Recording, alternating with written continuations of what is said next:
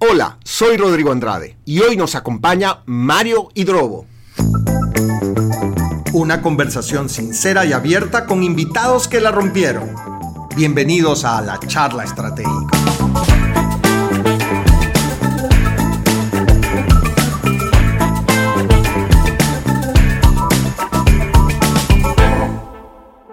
Hola, ¿cómo están? Bienvenidos a otro episodio de la charla estratégica. Eh, tenemos un invitado muy especial en esta ocasión y es Mario Hidrobo. Mario es un experto en café y estoy muy contento de poder conversar con él en este episodio. Mario, bienvenido a la charla estratégica.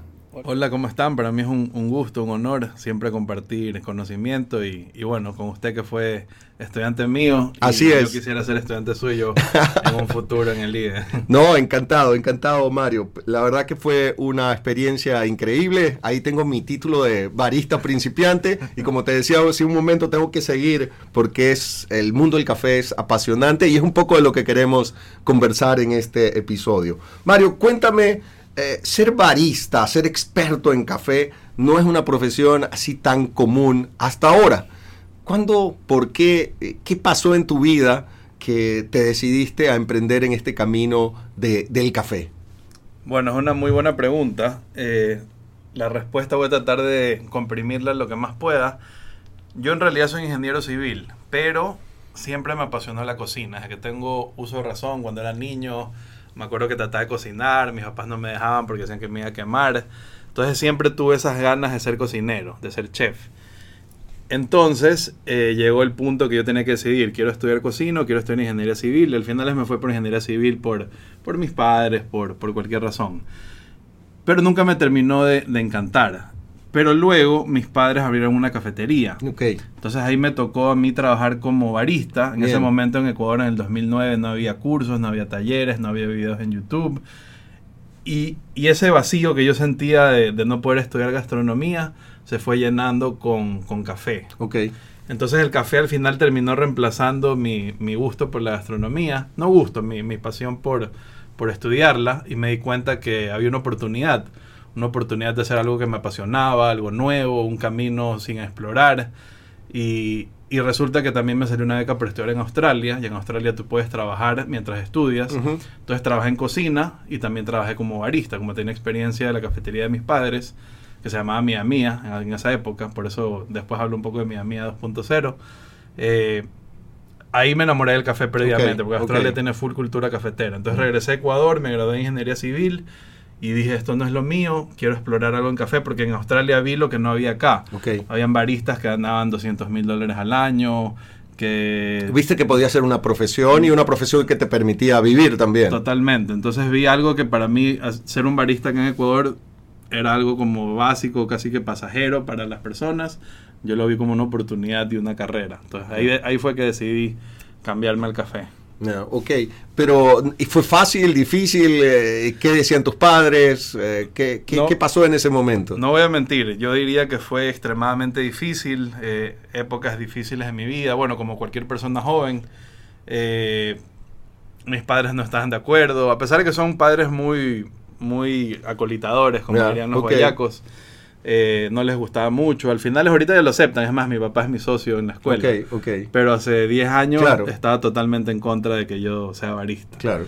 Entonces sí fue bien difícil por, por decirlo sencillo, pero mis ganas de, triunfar y de como que decirle al mundo, miren, si puedo, fueron mucho más grandes que desistir. No, genial, me parece súper bien. Oye, estaba preparando un poco este episodio, esta charla, viendo datos del café y me encontré con algo bien interesante. Decía un artículo y unos datos que solo el agua es la bebida que más se toma que el café en el mundo. Es decir, café es la segunda bebida más tomada a excepción del agua.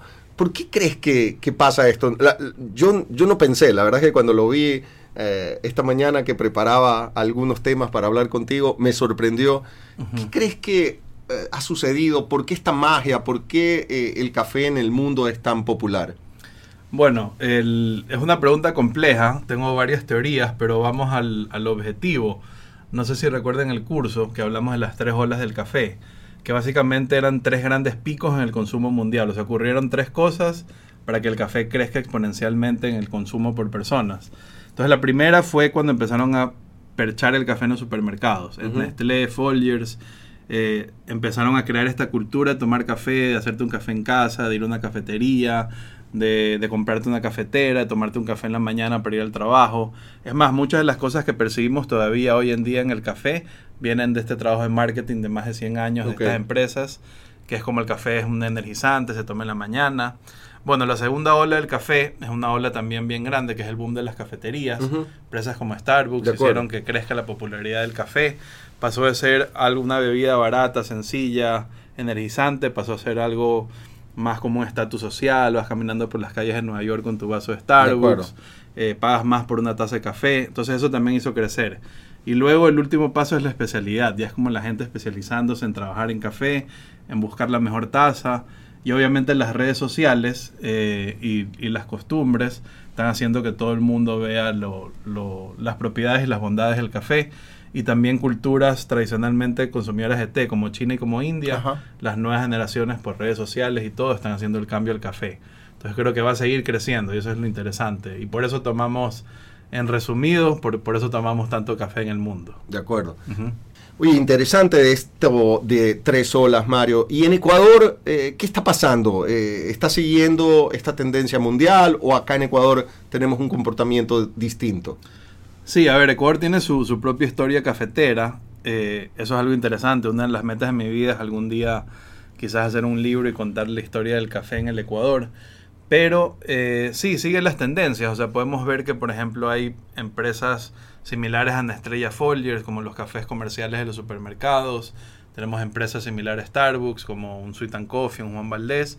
Y podemos ver las nuevas generaciones y las nuevas tendencias de la especialidad como cafeterías nuevas como, yo qué sé, Sailor Coffee, Mia Mía, marcas de café como Uma. Entonces sí estamos siguiendo la tendencia, pero a la vez adaptado a nuestro mercado local. De acuerdo, de acuerdo. Bueno, eso, eso es interesante. La verdad es que yo como consumidor de café lo veo, veo que, que está cambiando mucho, gente haciendo cada vez mejor, mejor café, dando café de especialidad. Y eso significa que debe haber gente con la necesidad de prepararse eh, para ser un experto, un barista. Eso es parte de lo que tú ofreces como servicios dentro de todos los proyectos que tienes. Eh, ¿qué, cómo se puede uno convertir en un, barista? Bueno, eh, hay algunos caminos. Yo creo que hoy por hoy el que sigue siendo el mejor es la experiencia. O sea, trabajar en una cafetería, trabajar en un negocio de café, pero si hay, por ejemplo, cursos, talleres. Yo, por ejemplo, por eso fundé el Instituto de Café. Eh, yo me topo con que no puedo dar cursos más grandes y, de más tiempo porque todavía no hay el mercado. Pero por eso es que doy talleres relativamente cortos, cuatro o cinco horas, uno, dos, tres días. Pero sí hay, sí hay certificaciones. Por ejemplo, el SCA, que es el organismo Specialty Coffee Association, ellos dan certificaciones de baristas internacionales y yo soy un profesor autorizado por la SCAF, fue el primer ecuatoriano en, obtener este título. Y, y, hay ese camino. También hay el camino, como ya comenté, la experiencia. Y para personas que ya trabajan en café y tienen algún título en agronomía, en negocios o alguna ingeniería, existe una maestría de café en Italia. Eh, que yo la, yo la pude hacer en el 2017, también fue el primer ecuatoriano en hacer un título de cuarto nivel en café, que se llama Maestría en Ciencia y Economía de Café y es dictada en Trieste por dos universidades, Universidad de Trieste, Universidad de Udine y la empresa Ili Café, que es una de las cinco más grandes del mundo.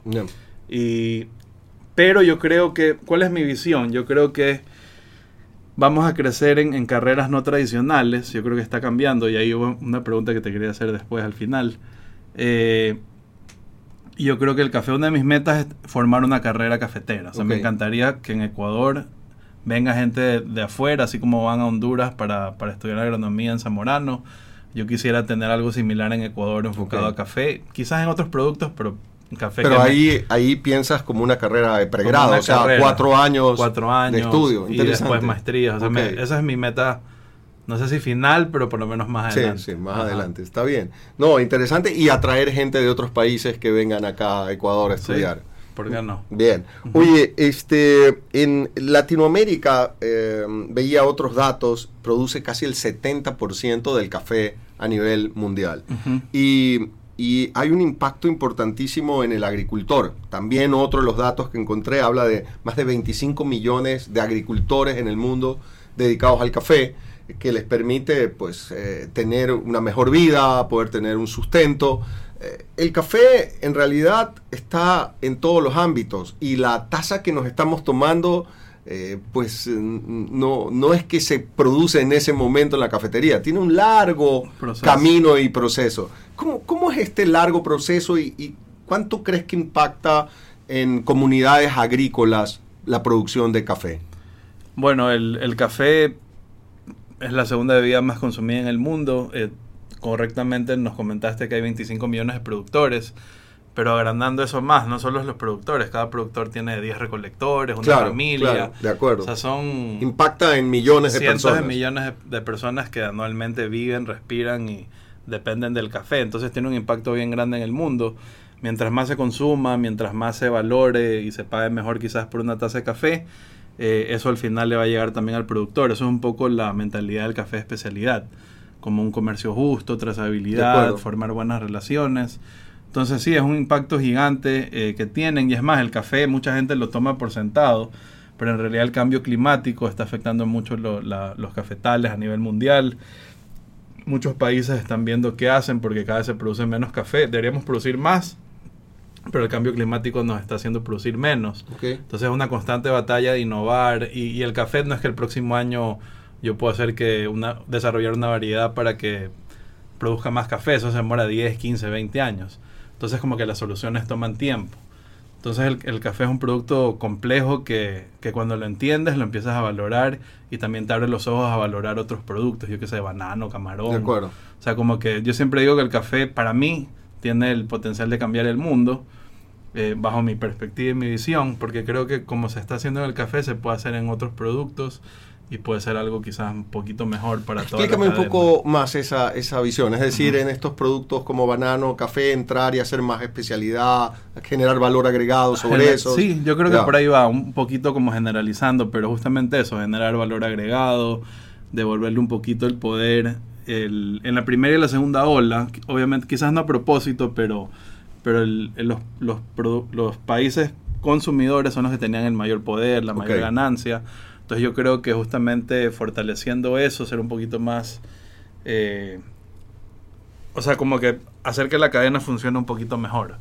Entonces yo creo que ahí va un poquito, no es de regalar las cosas por regalarlas, sino más bien eh, pagar más por algo va a hacer que se trabaje mejor, que se innove, que se eduquen, inversión. O sea, creo que tiene un impacto grande, ¿no? De acuerdo. Y es más, yo otra visión que tengo es que para mí el futuro del Ecuador está en el en el campo, ¿no? Entonces, de acuerdo, es correcto. hay, muchísimo que hay que hacer ahí. Eh, yo me recuerdo eh, cuando hice el curso contigo y, al inicio una media hora, 45 minutos le dedicas a un poco de teoría y, dar un, un recorrido general para quienes empezamos antes de la práctica. este, y, mencionabas pues los grandes países productores. Y recuerdo que te pregunté, ¿y Ecuador cuánto produce? Yo en mi cabeza tenía como una producción mayor y, la verdad que el número es bajo.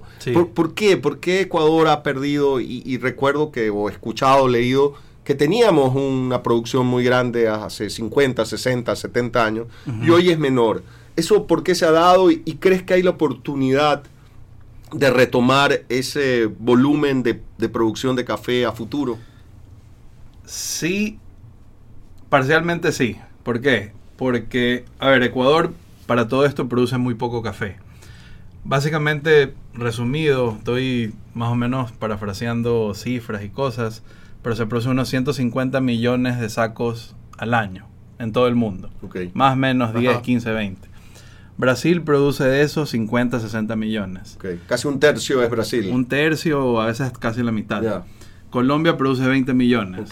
Perú produce 10 millones. Y Ecuador produce 200, 300 mil sacos. Ni siquiera llegamos a un millón. Ni siquiera llegamos a un millón. En nuestra mejor época llegamos a 2 millones. Eh, incluso yo una vez hice una pasantía en Italia, en un coffee trader, y mi jefe, que siempre lo refiero como mi último gran jefe, eh, Franco Tesoro, él me dijo, él era quinta generación de importadores de café en Italia. Y él me dijo, el 70% del café que ingresaba a Italia era de Ecuador. O sea, imagínense esa cifra. Increíble. y, y ya no estamos muy lejos de eso. Ok, ok. Eh, y eso me parece interesante. Entonces, respondiendo a tu pregunta, yo sí creo que Ecuador puede mejorar mucho en productividad, podemos producir más, pero también antes no existía la especialidad, ahora sí existe, tiene apenas 23 años. Entonces creo que podemos no solo producir más, sino producir calidad. De y calidad en volumen, y eso es lo que no, necesitamos. no necesariamente es un tema de incrementar volumen, hay Ujú. que balancear entre Con calidad, y volumen. Ajá, De acuerdo. totalmente. Oye, hablemos un poco de eh, que hay mucha controversia en cuanto al café y la salud. Ujú. Hay gente que habla de que no se debe tomar café, hasta médicos todavía hoy de que te prohíben el café por X o Y resultado en algún análisis.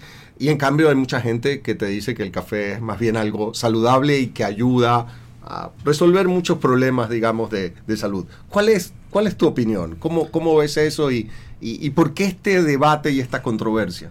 Claro, bueno, yo siempre cuando me Yo me imagino que tú dices que es muy saludable, debe ser así. Sí no. Eh, siempre que me preguntan esto, primero hago un disclaimer de que yo no soy experto en salud. De acuerdo, ni de doctor. acuerdo. Soy experto en café, entonces doy mi opinión y lo que pienso que puede estar pasando. Eh, bueno, el café en sí no... O sea, el, el café en sí es, es- sí es saludable, o sea, tiene beneficios. Más ahorita hay el boom de, la, de las super comidas y, y todo Sí, esto, ¿no? sí. Lo, lo super saludable. Sí. eh, ¿Cómo se llama? Superalimentos. Superalimentos, Sí. ¿ya? Y yo siempre digo, el café fue el primer superalimento que tuvimos, ¿no? Tiene antioxidantes, cafeína, tiene cosas muy positivas. ¿Dónde creo que está el problema? En café de baja calidad. Cuando, cuando se procesa un café de baja calidad y uno compra café de baja calidad, eh, usualmente es un café que tiene defectos, tiene hongos, tiene granos Ok, podridos. De acuerdo. Yo creo que hacia ahí va una de las razones por las cuales dicen que no es saludable. Otra razón es que no hay mucho conocimiento y transparencia en el café. Hay ciertas especies y variedades que contienen más cafeína o más cosas que a ciertas personas les puede hacer daño. Y otro mito con, con lo que no es saludable o que te hace dar ganas de ir al baño o entre otras cosas es que a veces también es la preparación del barista. Entonces la Ujú. leche, si tú pides un capuchino en una cafetería que se pasa de 70 grados, esa leche puede coger, puede hacer que como que te, te sientas mal. De acuerdo. Entonces, yo creo que es una mezcla de las tres cosas. Entonces, Ok. también el desconocimiento del profesional, porque un doctor no tiene que ser experto en, café. Correcto. Entonces, es más fácil generalizar. Correcto. Yo creo que ese es el problema, porque un café bueno, en cambio, es muy recomendado, ¿no? O sea, un café bien tostado, bien procesado.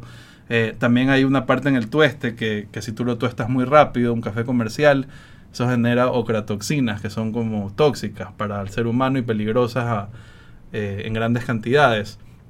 Entonces yo creo que en cualquier paso te- se puede equivocar, pero puede pasar lo mismo con, con No, cualquier tipo con de alimento, correcto. con cualquier correcto. cosa. Más Sí. es eso. Claro, no, no, es, no es que el café en sí pueda ser eh, no saludable, Claro. es todo el proceso que has llevado hasta que te estás tomando una taza de café. Sí, y es más, un buen café puede ser muy beneficioso Correcto. para la salud. Bueno, me, me parece bien. Yo, como te decía, me tomo tres, por lo menos tres Al tazas día. de café al día.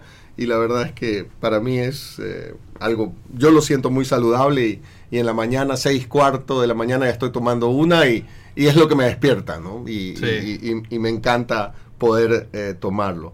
Eh, cuando hice el curso también, una de las cosas que mencionaste al inicio es que existen dos tipos, variedades de café. ¿Puedes contarnos un poco de, de eso? Sí. Bueno, en el mundo existen miles de especies y decenas de miles de variedades. Pero las que más se consumen eh, son arábica y robusta. Ujú. O sea, entre la arábica y el robusta es más del 99% del café mundial. Arábica es una variedad un poquito más suave, eh, usualmente crece en la altura, en la sierra, 1000 metros, 2000 metros sobre el nivel del mar. Genera una acidez más compleja que le da notas frutales, sabores más delicados y tiene menos cafeína que, por ejemplo, el robusta, que es la otra especie.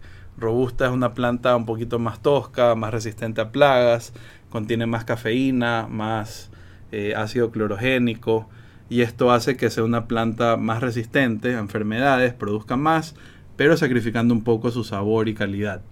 No, no significa que sea malo, pero en comparación a un buen arábica, un arábica tiende a ser mejor.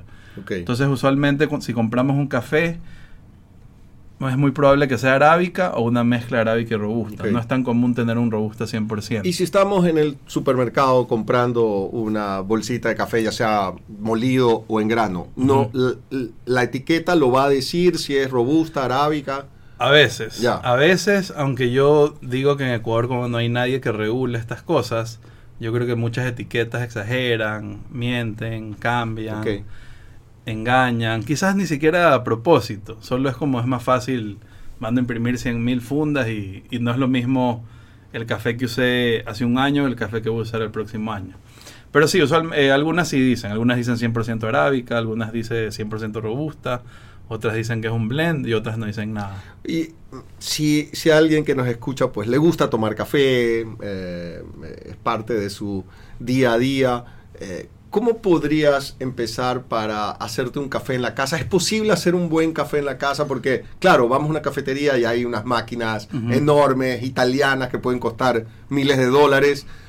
¿Cómo podríamos llevar esa experiencia a la casa? ¿Es complicado? ¿Se puede hacer? ¿Qué recomendarías? Sí, yo creo que no es complicado. Yo creo que el- es cultural en el sentido de que hemos perdido esta esencia de preparar café en casa. ¿No? Muchas veces asociamos el café con, con nuestras abuelas, que el café pasado de la abuela, y se perdió esa costumbre. Eh, yo creo que mucho tiene que ver porque tenemos una industria de café soluble grande, entonces la gente empezó a tomar café soluble y luego cuando ya no les gustó mucho hicieron un cambio a otras bebidas, yo que sé, un jugo, una avena, cualquier otra cosa. Entonces perdió un poco la cultura de tomar café. Pero en otros países es muy común tomar café en casa. En Italia preparan moca, la moca italiana. Ajá, ajá. En Estados Unidos tienen la cafetera, tienen las cápsulas. Entonces yo creo que no es difícil, no es caro, porque sí, hay máquinas de expreso caras. Claro. Incluso hay máquinas de casa que cuestan 20 mil dólares. Y hay que saber, Y hay que eh, el saber tema a- del molienda, cómo hacerlo, el tiempo. Ya hay que llevar por lo menos el curso Hay de principiante. llevarlos. Sí, definitivamente, porque es como tener un Ferrari y no saber manejar. Correcto. Eh, sí se puede hacer buen café en casa. Yo creo que los mejores tips para mejorar es invertir en un molino, porque cada método tiene una molienda distinta. Eh, saber un poquito lo básico, principios de extracciones. Yo creo que videos en YouTube y eso ayudan. Obviamente si es que está dentro de su presupuesto, ayuda igual o más un curso. Eh, pero se puede hacer café en casa. Se puede hacer café en casa y bueno y no necesariamente caro. De acuerdo. Ujú. Oye, hablábamos al principio pues de, de esta decisión tuya de dedicarte a- a- al café, a ser barista, experto en, en café. Eh, desde que tomaste esa decisión y has emprendido, y ahora podemos un poco conversar de los distintos proyectos que tienes en marcha, Ujú. ¿Cómo, cómo, cómo has cambiado tú, Mario? O sea, el Mario que empezó hace, no sé, ya me dirá, seis años, siete años, ocho años con esto, al Mario de hoy. ¿Qué- este camino, ¿cómo te ha cambiado a ti? Bueno, para mí ha sido hermoso. Yo siempre digo que el café es mi vida. Tengo 14, tengo- yo tengo 35 años, eh, pero tengo 14 años en café. Y para mí es mi vida entera. O sea, vivo, respiro. Es más, tengo como hace dos años que a propósito y conscientemente trato de darme tiempo libre, de hacer otras cosas. Porque antes me encontraba trabajando 16 horas al día. O sea, con cuántas novias no terminé, cuántas oportunidades dejé de tomar. No me arrepiento de nada, pero, pero el café es mi vida y, sigue, y lo sigue siendo. Pero obviamente yo creo que ya llega un punto en mi vida que ya estoy viendo otras cosas en cuanto a, yo qué sé, logros personales, la típica, comprar una casita. Ahora me salió la residencia de Estados Unidos, así que tengo que comprar otra casita y otro carro. Es una aventura.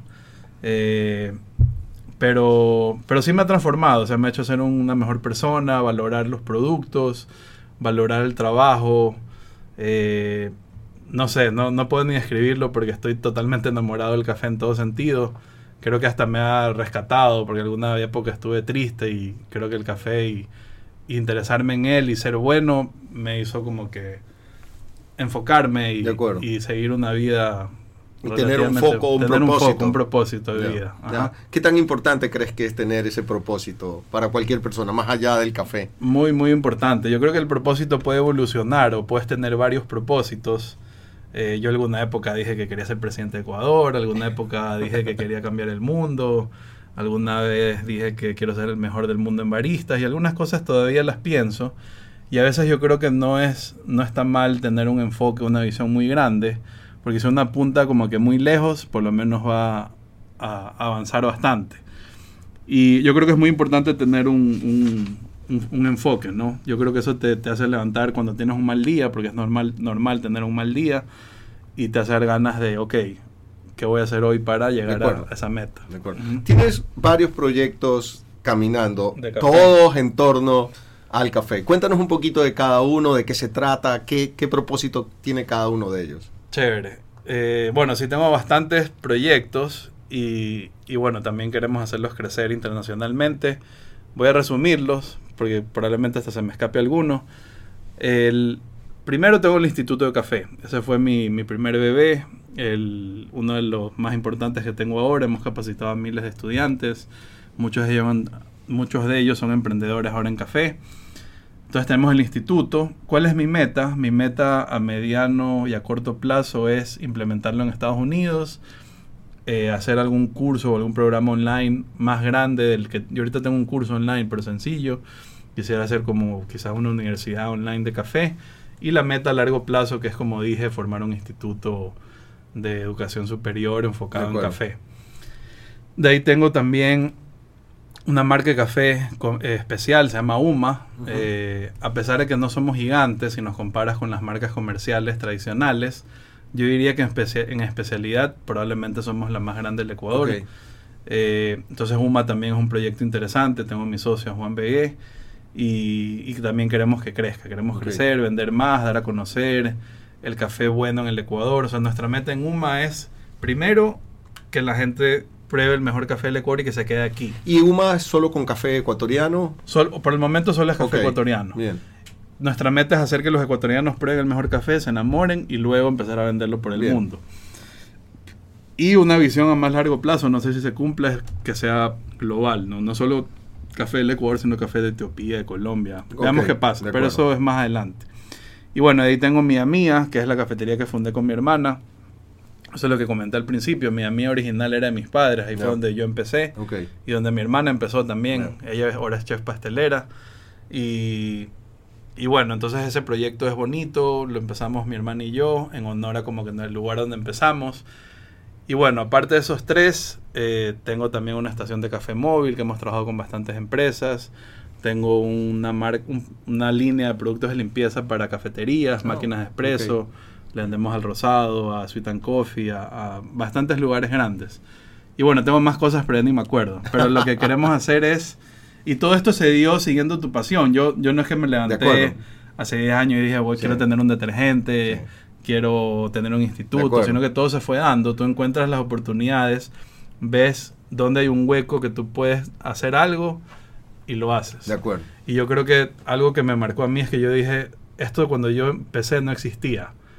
Entonces, si es que no lo hago yo, ¿quién lo va a hacer? Entonces yo tengo que hacerlo yo. De acuerdo. el, episodio anterior eh, lo grabamos con Juan Zurita de Birman y la verdad es que el camino y la historia que él contaba se parece, es decir, eh, él dice, no, es que lo tenía en la cabeza esto, fue como que de repente tomando y avanzando de a poco, eh, un camino y, y las cosas se fueron presentando. ¿Así también te ha pasado?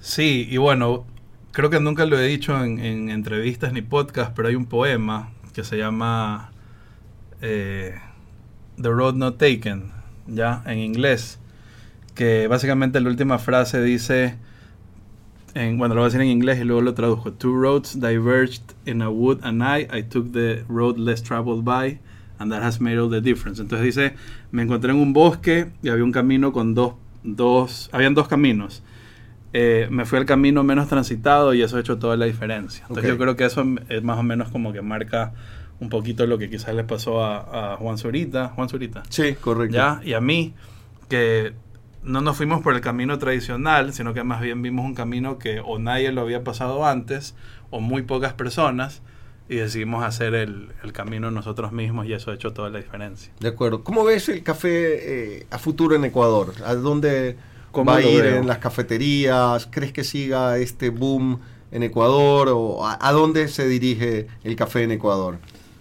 A ver, yo soy una persona súper positiva y, y yo veo que el futuro del café en Ecuador es brillante. Y no quiero sonar sobrado, pero yo creo que tiene mucho que ver por, por mí. Eh, porque he hecho que mucha gente joven se apasione, le guste, lo vea como una carrera nueva. Sí y no es por sonar tan de nuevo, no es por sonar egocéntrico o lo que sea, pero lo que yo hago muy pocas personas lo hacen a nivel mundial. No es que hay un Mario Drogo en Estados Unidos, no hay un Mario Drogo en Colombia, no hay un Mario Drogo en Brasil. Entonces yo creo que yo quiero llevar esta visión a nivel mundial y yo creo que me inspiro mucho en Corea, ¿no? Corea, tengo un gran amigo que podría decir que es mi mentor en café, se llama Pil Hun Soo de Coffee Libre en Corea. Y él es mi gran amigo, el año pasado vino solo a Ecuador a visitarme. Bien. Y y él me decía que cuando él era niño, Corea, y tú vas a saber más que yo, Corea era un país extremadamente pobre y hoy por hoy es una potencia mundial. Entonces yo, yo sí veo el poder de que puede tener una persona o, o pocas personas, eh, un buen líder, un buen embajador, un buen presidente. Y, y, veo el ejemplo de Corea, ¿no? que en 20, 30 años pasó de ser un país de extremada pobreza a ser una potencia mundial. De acuerdo. Entonces yo creo que me salió un poco el tema, pero hacia eso iba el café. Está bien. Yo creo que el Ecuador puede ser una potencia mundial en café en cuanto a calidad, volumen. Tanto así que ahí va un poco lo que yo digo, que quisiera tener un campus aquí, que la gente venga de afuera, así como la gente aquí se quiere ir a Harvard, se quiere ir a Zamorano, se quiere ir a Italia quiero que vengan acá por café. Y, eso, como hablábamos, pues hay una cadena detrás, ¿no? Si se vende más café, si hay gente más experta en café, pues habrá alguien que tiene que hacer el tueste, alguien que tiene que empacarlo, alguien que tiene que eh, cosecharlo, que cultivarlo, y todo esto es una cadena que da más beneficios para, para la población en general. Sí, totalmente. O sea, yo, eh, se genera trabajo, ¿no? Se necesitan más baristas, más, más productores. Y, y es interesante porque cuando me preguntaste sobre el café Lecor, por qué producimos poco, son muchas razones, pero una de las razones es que la gente en el campo antes se venía a Guayaquil a trabajar, preferían ser cualquier cosa menos trabajar en el campo. En cambio, ahorita veo las nuevas generaciones ya le perdieron el miedo y es como que quieren regresar al campo. Entonces ahí va un poco el concepto que digo que el futuro de la está en el campo. Genial. ¿Algún mensaje final que nos quieras dejar? Chuta, mensaje final. eh, bueno, no sé si estoy saliéndome del enfoque de la entrevista, pero yo no creo hay problema. que yo creo que es importante seguir tus sueños, eh, buscar un, enfoque. Eh, algo que me dijo mi mamá que siempre me marcó es si vas a ser zapatero, ser el mejor zapatero del mundo. De acuerdo. Entonces yo creo que eso me lo tomé a pecho porque mi meta es ser el mejor cafetero del mundo. Y, es una constante batalla, quizás nunca lo llegue a hacer, pero por lo menos estoy enfocado en llegar Sí, pero está ahí el objetivo y batallas, peleas, luchas todos los días por alcanzarlo. Totalmente. Y, bueno, ese es el mensaje, hacer lo que te gusta, encontrar una pasión, trabajar duro. No conozco a alguien que no le haya ido bien sin que se haya sacado la madre. De acuerdo. Eh, al menos que haya hecho algo ilegal. Correcto, de acuerdo. Entonces creo que eso es un factor en común que veo con la gente que triunfa, es la gente que saca la madre, que sacrifica, que trabaja, que tiene un enfoque, una visión y que son buenos en lo que hacen. Y que es un proceso, ¿no? A veces veo que la gente tiene piensa que, ah, ya, Mario le fue bien y yo quiero ser igual que Mario y quieren ser eso en seis meses. Claro, toma tiempo. Pero a mí me tomó 14 años. Claro, la gente ahorita está viendo lo bonito, que lo que tengo, pero no saben, antes me tenía que ahorrar seis meses para comprarme un, un B60 de plástico, que es una, una, cosa para hacer café. Entonces eso, es, disfrutar un poco el camino también y aprender, nunca dejar de aprender. Está bien. Mario, te agradezco muchísimo que nos hayas dado tu tiempo para conversarnos de tu historia, el proceso de transformación y puedes tener un episodio más de la charla estratégica. Muchas gracias. Chéverísimo, para mí un honor y muchísimas gracias. No, gracias a ti. Mil gracias a todos. Gracias por escucharnos. Te recuerdo suscribirte a las plataformas Spotify, Applecast y Googlecast y así no te pierdas de ningún episodio.